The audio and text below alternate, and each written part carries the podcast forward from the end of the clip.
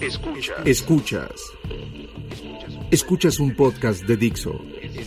Escuchas Crimen Digital con Andrés Velázquez.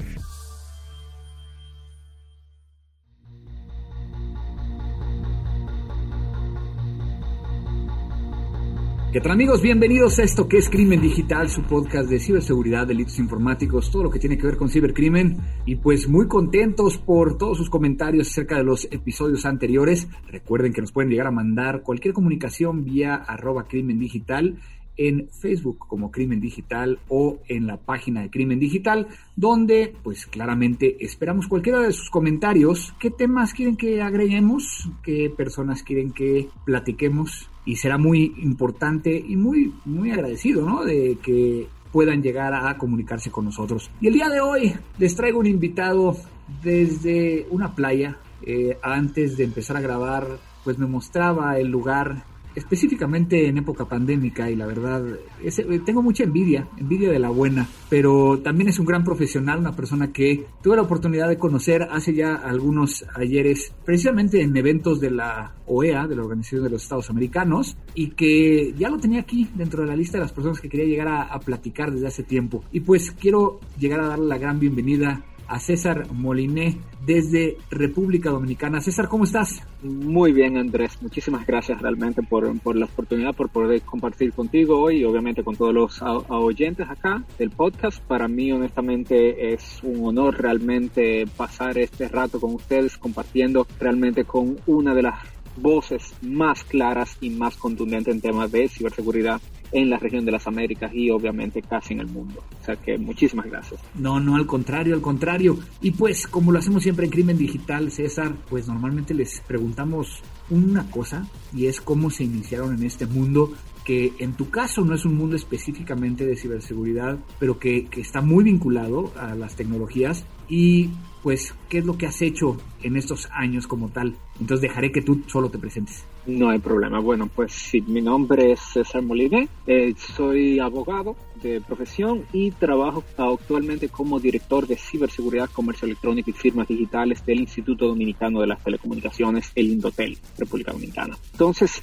¿cómo me involucro yo en el mundo de la ciberseguridad? Pues bueno, primero, si como tenemos poco tiempo, no voy a hacer toda la historia, pero sí tengo que contar una parte muy específica. Es que cuando yo era pequeño, mi pasión siempre era, cuando me preguntaban qué yo quería hacer, yo siempre decía que yo quería ser científico loco. Yo quería buscar la manera de, por ejemplo, todo lo que encontraba en mi casa lo desarmaba y nunca lo podía volver a armar correctamente. Todo hacía todo tipo, prendía todo tipo de incendios, hacía todo tipo de inventos y de locuras. Y sin embargo, obviamente, esto siempre tuvo esa naturaleza curiosa pero lamentablemente cuando estuve en el colegio, pues la mayoría de mis profesores de ciencias, matemáticas y demás, pues nunca me llegaron a enseñar adecuadamente. Y al momento de elegir mi carrera como tal, pues obviamente elegí la carrera que menos matemática tiene en República Dominicana, que es la carrera de Derecho. Por tanto, me convertí en abogado. Sin embargo, durante mi carrera empecé a tener contacto, eso fue ya hace casi unos 30 años donde empecé a tener contacto y en ese momento el internet se estaba comercializando de manera de manera frecuente acá en República Dominicana de manera inicial y entonces empecé a ver todos los aspectos relacionados a derecho e internet temas como comercio electrónico temas por ejemplo como algunos casos muy puntuales de ciberdelincuencia muy muy particulares acá en, en el país. Y obviamente así fue que me fui adentrando al mundo hasta que hoy en día básicamente veintitantos años después de experiencia, puedo decirte que he prácticamente elaborado casi todas las legislaciones y regulaciones aquí en República Dominicana que de una manera u otra tocan en el tema no solamente de ciberseguridad, sino de derecho de nuevas tecnologías, así como también hago mucho trabajo a nivel internacional, ya sea tanto como mencionaste con la Organización de Estados Americanos, con la OEA, con el Consejo de Europa y con otras organizaciones internacionales como es el Foro Global de Experticia Cibernética, entre otros. Ya se me había olvidado la parte del Consejo de Europa, donde también este, participo. Y, sí, digo, es un referente, César, también constante cuando hablamos de estos temas dentro de, de, su país. Y yo creo que eso es precisamente a donde quiero llegar a apuntar. Creo que para todos, República Dominicana ha, ha sido un país al cual volteamos a ver precisamente porque es un país que, a pesar de sus dimensiones, de la cantidad de habitantes que tiene, es un país que se acercó inmediatamente al tema de ciberseguridad. ¿Cómo lo ves, no? Al, al paso del tiempo. Yo creo que sería primero esa pregunta de cómo empezó o por qué empezó qué bueno que te haces esa pregunta, Andrés, porque ese, ese, es uno de los casos, o sea, cuando a mí me toca hablar de temas de ciberseguridad y cómo empezamos nosotros en República Dominicana, es realmente uno de esos casos de libros sumamente interesante de discutir. Lo primero es que tú tienes que pensar, o sea, nos vamos a remontar, por ejemplo, en una primera época, vamos a decir, del año 98 al año 2003, más o menos donde se estaban viendo, por ejemplo, como te decía, ya el Internet había de una forma u otra llegado acá, habían uno que otros casos, por ejemplo, uno de los primeros casos que yo vi que fue en el año 2000 fue, por ejemplo, el de una niña que le hicieron, por ejemplo, tomaron una serie de fotos eh, de, una, de una actriz pornográfica que tenía una semblanza a ella, hicieron una especie de montaje con esas fotos, se la, la difundieron dentro de su grupo de amigos, etcétera. O sea, eso, y te digo, eso fue hace en el año 2000 aproximadamente. Sin embargo, habían incidentes de esa naturaleza pero muy separados y no había ningún tipo de legislación ni mínimamente nada que se tuviera respecto. Llega el año 2002-2003 y pasó primero un hecho muy preponderante y es que hubo en ese año una crisis financiera acá en el país de una magnitud impresionante, lo cual hizo que obviamente que muchos negocios cerraran, muchas empresas, eh, muchas personas y empresas estuvieran sin trabajo y fue una, una situación sumamente incómoda, lo cual entonces trajo consigo que una o unas personas accedieron de manera ilícita a la página de la Junta Central Electoral, a la página web de la Junta Central Electoral, a la página web de dos de los periódicos principales, hicieron un defacement de esos sitios web insultando al presidente de ese momento.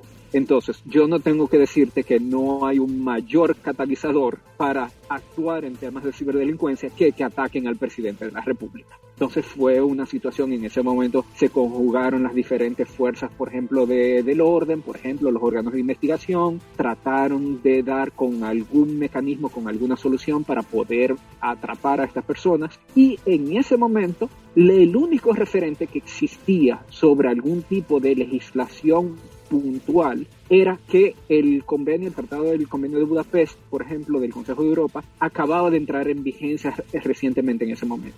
Y entonces República Dominicana nosotros lo que hacemos es, se toma, por ejemplo, esa, esa buena experiencia del convenio de Budapest y se comienza, se hace una, una comisión en la cual se adopta, por ejemplo, o no necesariamente se adopta, sino que se elabora un proyecto de ley, el cual eventualmente se convierte en nuestra ley de ciberdelincuencia, la de la 5307 del año 2007. Entonces ahí entonces ya República Dominicana no solamente, o sea, contamos con una legislación, sino que esa legislación esté inspirada en mejores prácticas internacionales y al mismo tiempo armonizada internacionalmente con no solamente los países del Consejo de Europa, sino también países como Canadá, como Estados Unidos, como Japón, Australia, etcétera. Y es muy interesante. Ahora, yo recuerdo en algún momento haber ido eh, a Dominicana, yo lo hago, como tú bien sabes, o lo hacía antes de, de, la pandemia, este, por lo menos una, una o dos veces al año. Y, y recuerdo claramente un par de veces que iba precisamente y me tocó ir a algunas fuerzas públicas locales y que si bien eh, estaba todo este marco jurídico que ahorita regresaremos a platicar, en muchos de los casos se seguía considerando un delito informático el robo de celulares este, y algunos otros temas que a lo mejor se podrían llegar a considerar muy básicos. ¿En qué momento crees tú que, que se da ese cambio? Porque, digo, obviamente yo sé más o menos por dónde viene, pero quiero que tú me lo platiques. Ese cambio de poder llegar a entender realmente los delitos informáticos en otro, en otro contexto. Claro, y te voy a ser totalmente sincero, eso es parte de ese aprendizaje, o vamos a decir, de ese nivel de madurez que se requiere, por ejemplo, en las fuerzas del orden, en, lo, en los cuerpos de seguridad del Estado. ¿Por qué? Porque ciertamente, como tú bien mencionas, eso es una, algo muy puntual, eh, o no voy a decir muy puntual, sino una experiencia muy, muy de aquí, muy de República Dominicana, en el cual, independientemente de que contábamos con una legislación que te decía, mira, estas son, por ejemplo, los ilícitos referentes a crímenes y delitos de alta tecnología que tienen que ver, por ejemplo, ya sea con eh, sistemas de información o la información contenida en ella, o los delitos tradicionales que se facilitan por el hecho de la, o sea, de, de la tecnología, pues obviamente a veces agrupaban, por ejemplo, ahí dentro otros delitos como ese que tú mencionas. Entonces, básicamente parte de ese trabajo que vinimos haciendo para tratar de, porque obviamente esto tiene una, una connotación de política criminal detrás. Y obviamente si, si estamos midiendo otras infracciones que no son directamente, por ejemplo, cibercrímenes o, o delitos cibernéticos, como quieras llamarle, por ejemplo, entonces puedes estar distorsionando, por ejemplo, tu tasa de resolución de casos o puedes entonces enfocar erróneamente, por ejemplo, tus recursos de manera tal de que no puedas darle una respuesta efectiva. Entonces, la parte como nosotros lo hemos tratado de afectar, de, de básicamente de concientizar, es claramente tratando principalmente, ya sea con los órganos de investigación, policía y procuraduría, que son nuestros principales en materia, por ejemplo, de combate a la ciberdelincuencia. Y obviamente tener una tabla, vamos a decir, por llamarlo una tabla estadísticas, que la llevamos desde el año, desde el año que se aprobó la ley, desde el 2007 hasta la fecha, con toda la serie de denuncias que se hacen por cada tipo de conducta, además de poder mantenerlas, por ejemplo, actualizadas sino que además también, por ejemplo, ver alguna conducta que se esté llevando a cabo y que no necesariamente se encuentre, por ejemplo, tipificada en la ley como tal, que es lo que se ha visto de hace unos años y es algo que, por ejemplo, que posteriormente tal vez te puedo comentar sobre el tema de la, la modificación y la actualización de nuestra legislación por conductas que todavía no están vistas. Entonces, la idea se trata de tomar, como te decía, o sea, para resumirte la, la respuesta, es básicamente de una manera puntual y clara concientizar y aclarar, por ejemplo, a los órganos, a los órganos de investigación del Estado sobre cuáles son, por ejemplo, realmente esos actos o esos delitos, por ejemplo, cibernéticos, a lo cual debemos estarle prestando atención y cuáles entonces van a otra categoría totalmente, como pueden ser, como tú dices, por ejemplo, una llamada amenazante, el robo de un celular, que aunque tiene, por ejemplo, vamos a decir, un bien informático como tal vez como objeto del robo, no es necesariamente un robo en el sentido de la ciberdelincuencia. Y es muy interesante porque yo creo que muchos países el problema en el que caemos, incluyendo países como México, Colombia, es que mezclamos muchos de los de las conductas poniéndole simplemente como si fueran ciberdelincuencia cuando realmente no lo, no lo son, ¿no? Por ejemplo, inclusive un caso de abuso de menores utilizando Internet sigue siendo abuso de menores, no, no, no debería de estar cambiando en, en ese sentido. Ahora, si empezáramos a ver hacia adelante, ¿qué podrías llegar a decirnos de República Dominicana en el combate a delitos informáticos comparado con la región? Yo creo que eso, eso para mí es muy importante porque nos dará un poco más de idea para cada uno de los que vivimos en países que a lo mejor no estamos tan cercanos a, a, a Dominicana. Mira, curiosamente que tú digas eso porque, por ejemplo, o sea, cómo yo estoy viendo la región ahora mismo en temas legislativos, en temas, por ejemplo, o sea, y me voy a enfocar en, en el área de ciberdelincuencia, luego si tú quieres discutimos la parte de ciberseguridad también. En términos legislativos cuando vemos la región de, la, de, las Américas, voy a, principalmente ahora me voy a referir mejor a Latinoamérica y el Caribe. No voy a entrar en los vecinos del norte porque eh, ellos viven una realidad totalmente un poco distinta a la de nosotros. Entonces, mira, si tú te fijas de hace, por ejemplo, República Dominicana, eh, su ley de ciberdelincuencia es de 2007 y hasta esa, en esa época, por ejemplo, eran muy pocos de los países de, de la región de las Américas que contaban con algún tipo de legislación. Tú tenías, por ejemplo,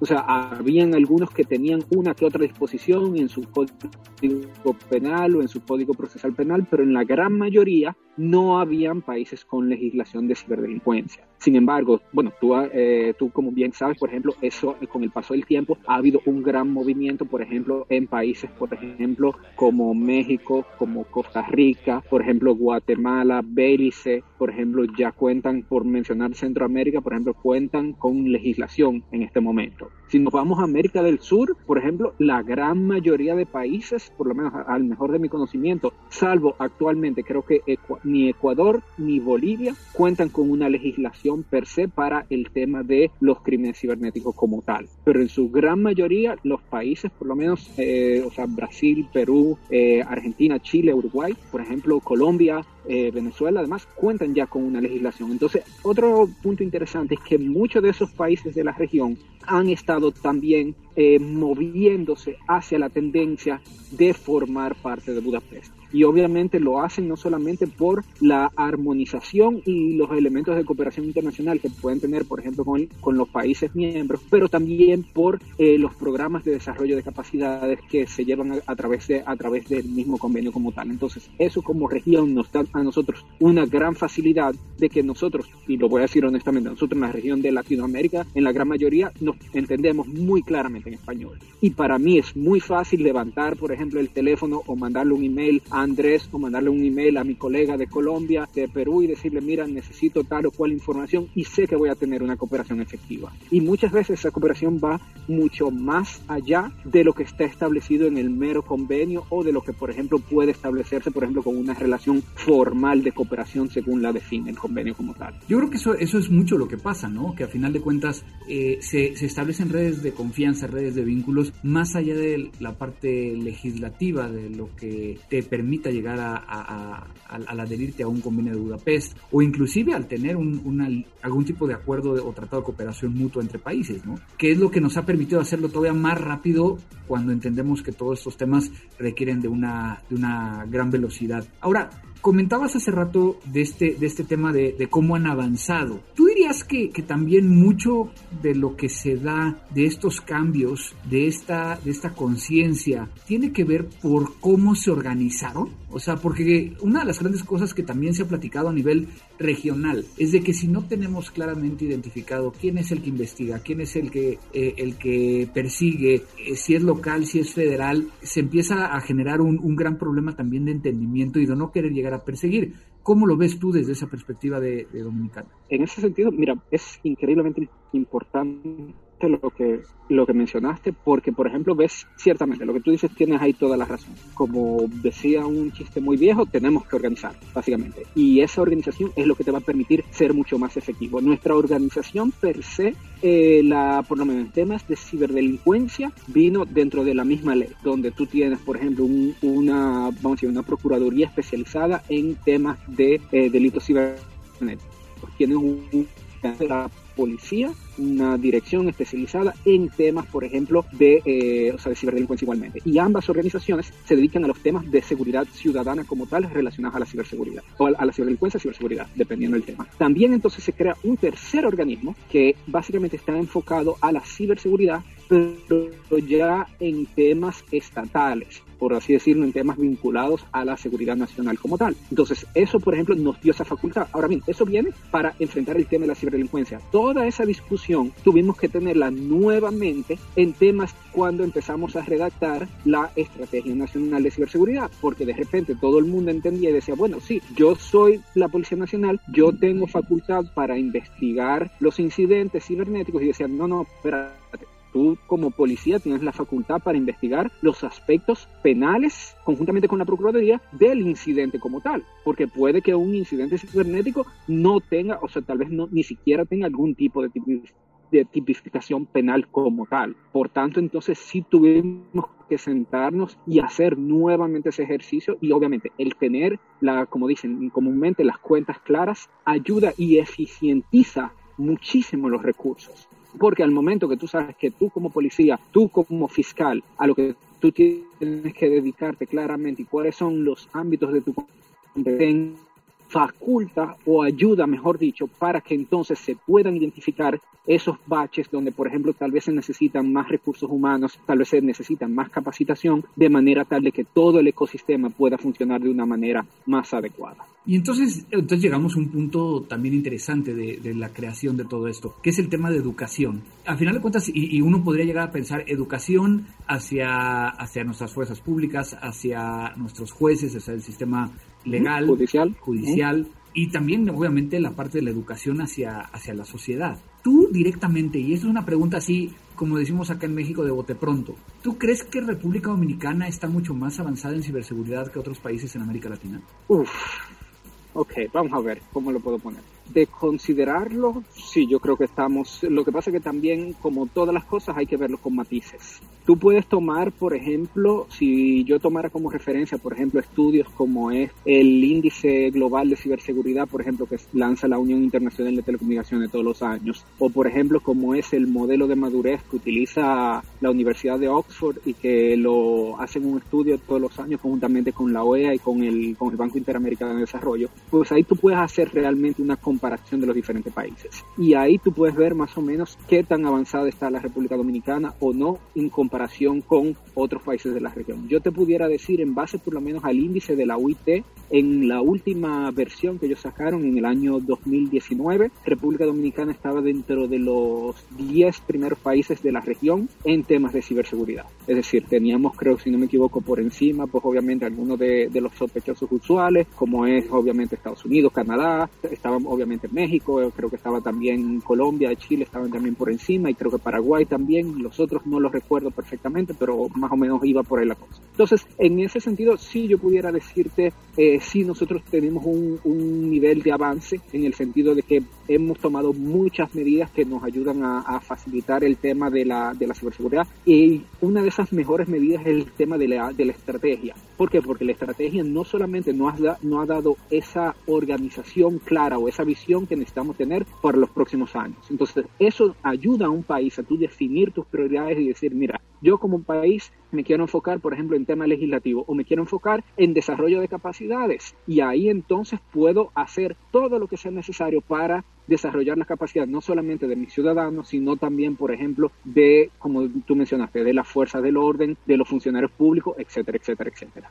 Cuando empezamos a hablar de todo esto, pues es también de cómo nos ha ido en la feria, de cómo eh, hemos entendido este tema de, ciberseguridad. ¿Qué es lo que no ha entendido todavía Dominicana en temas de ciberseguridad y, y bueno, antes de ciberseguridad, en, en, temas de delitos informáticos? Porque al final de cuentas hay que hacer la diferencia. Ciberseguridad es más un tema preventivo que un tema reactivo. Entonces, ¿qué le faltaría a, a Dominicana en, en parte, esta parte de delitos informáticos? Claro, mira, ahora mismo, por ejemplo, nuestro, como, bueno, prácticamente como todos los países de la región, nuestra mayor debilidad es en el tema de desarrollo de capacidades. Y tú tienes que ponerte a pensar, por ejemplo, una de nuestras grandes metas es poder, por ejemplo, capacitar, y vamos a hablar en tema de ciberdelincuencia. Luego, si tú quieres, entramos en tema de ciberseguridad. Pero en tema de ciberdelincuencia como tal, nosotros tenemos una población global en el sector justicia, por ejemplo, de aproximadamente creo que unos 2.000 fiscales y unos 800 jueces, más o menos. La meta es que nosotros necesitamos a nivel país de poder capacitar a todos esos fiscales y a todos esos jueces, por lo menos mínimamente básico, que entiendan los conceptos de los conceptos asociados a ciberdelincuencia y a pruebas electrónicas, por ejemplo,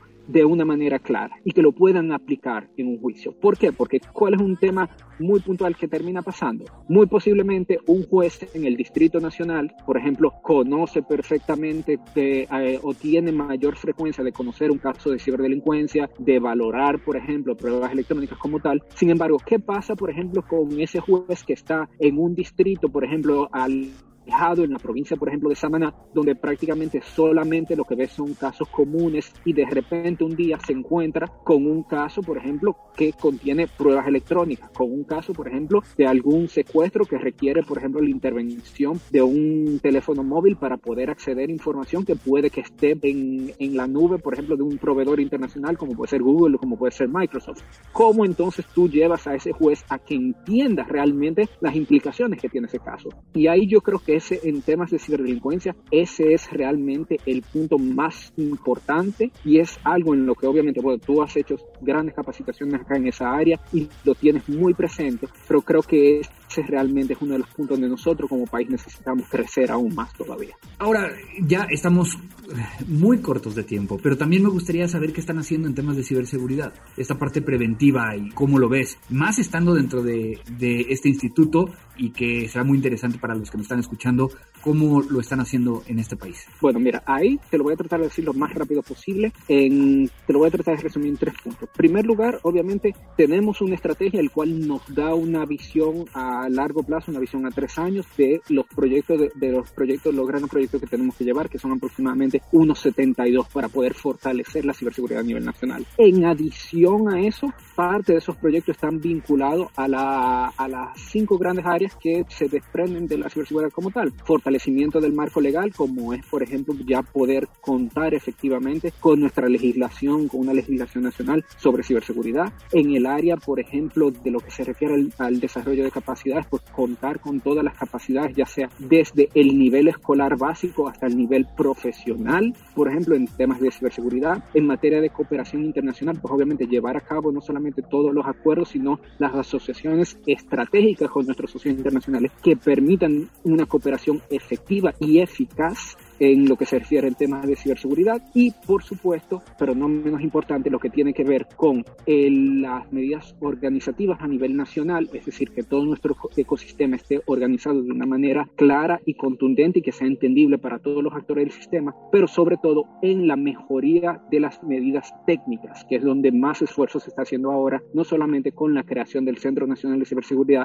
y además con nuestro equipo de respuesta a incidentes cibernéticos, el CECIP-RD, que te puedo contar como algo muy, o, sea, algo del cual me siento muy orgulloso, que ya por fin formamos parte de First y es algo que realmente, o sea, yo o sea, quiero aprovechar y decirlo aquí delante de todo el mundo en el podcast porque es algo de lo cual eh, sé que hemos trabajado con mucho esfuerzo para lograrlo. No, increíble, increíble y, y creo que con esto que estamos platicando cubrimos mucho de lo que quería llegar a platicar contigo, ¿no?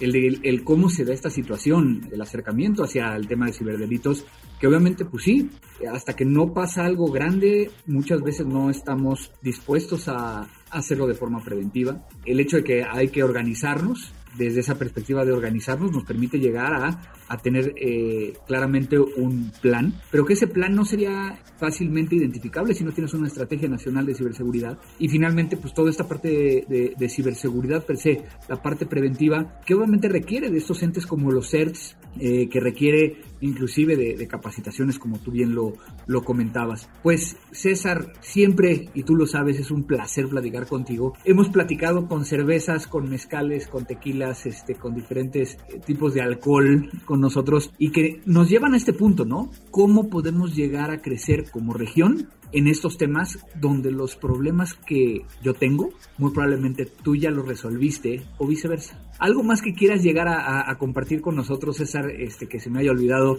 y que sea importante para ti compartir con todos los que nos están escuchando? Bueno, sí, hay un pequeño tema eh, relacionado al desarrollo de capacidades que sí quería tocar brevemente y es que eh, esto, esto lo, o sea, es un proyecto que estamos llevando como país y que creo que es de capital importancia para la región. Estamos actualmente conjuntamente con la Unión Europea desarrollando un centro regional de desarrollo de capacidades acá en República Dominicana en el cual la visión es que eh, de ahora en adelante todas las capacitaciones de ciberseguridad que se vayan a, realizar auspiciadas por la Unión Europea, desde México hasta Tierra del Fuego, las vamos a realizar aquí en República Dominicana. Con lo cual, Andrés, no te quiero comprometer desde ya, pero yo estoy seguro que tú vas a tener que venir muchas otras veces más acá, no solo a dar todas las capacitaciones que tú tienes allá y a, obviamente a compartir nuevamente todas esas chelas y todos esos tragos más que nos podemos dar y obviamente compartir en la camaradería que nos ofrece la ciberseguridad, por, por supuesto.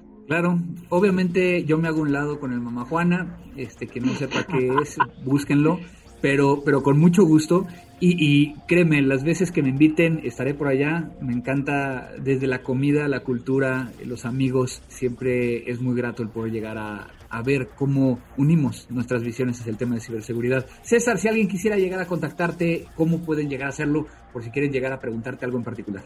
Ah, pues por supuesto, en Twitter lo pueden, pueden acceder, que es mi, red social favorita. Eh, mi, ah, me, me puedes buscar perfectamente, César Moliné, y generalmente aparezco yo o mi tío, pero generalmente él no, él no le gusta responder, o sea que es más fácil me contactan a mí. Perfecto, perfecto. Dile a tu tío que a lo mejor se cambie el nombre o que le cambie algo para que entonces no te lo estén siguiendo a él en vez de a ti.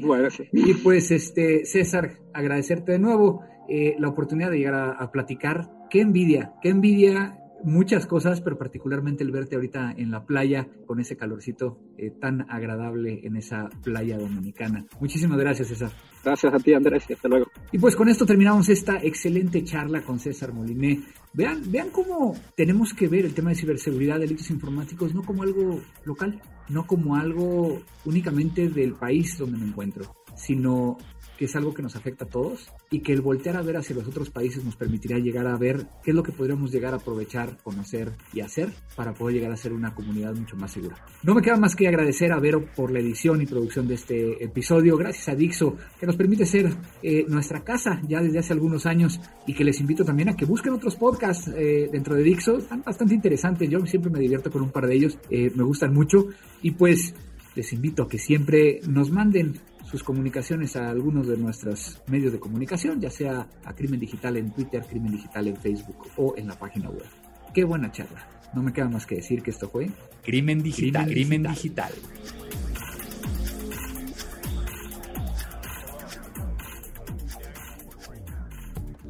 Dixo presentó Crimen Digital con Andrés Velázquez. La producción de este podcast corrió a cargo de Verónica Hernández. Coordinación de producción, Verónica Hernández. Dirección General, Dani Sadia. It is Ryan here, and I have a question for you. What do you do when you win? Like, are you a fist pumper? A woohooer, a hand clapper, a high fiver. I kind of like the high five, but if you want to hone in on those winning moves, check out Chumba Casino. At ChumbaCasino.com, choose from hundreds of social casino style games for your chance to redeem serious cash prizes. There are new game releases weekly, plus free daily bonuses. So don't wait. Start having the most fun ever at ChumbaCasino.com. No purchase necessary. VGW. Void were prohibited by law. See terms and conditions. 18 plus.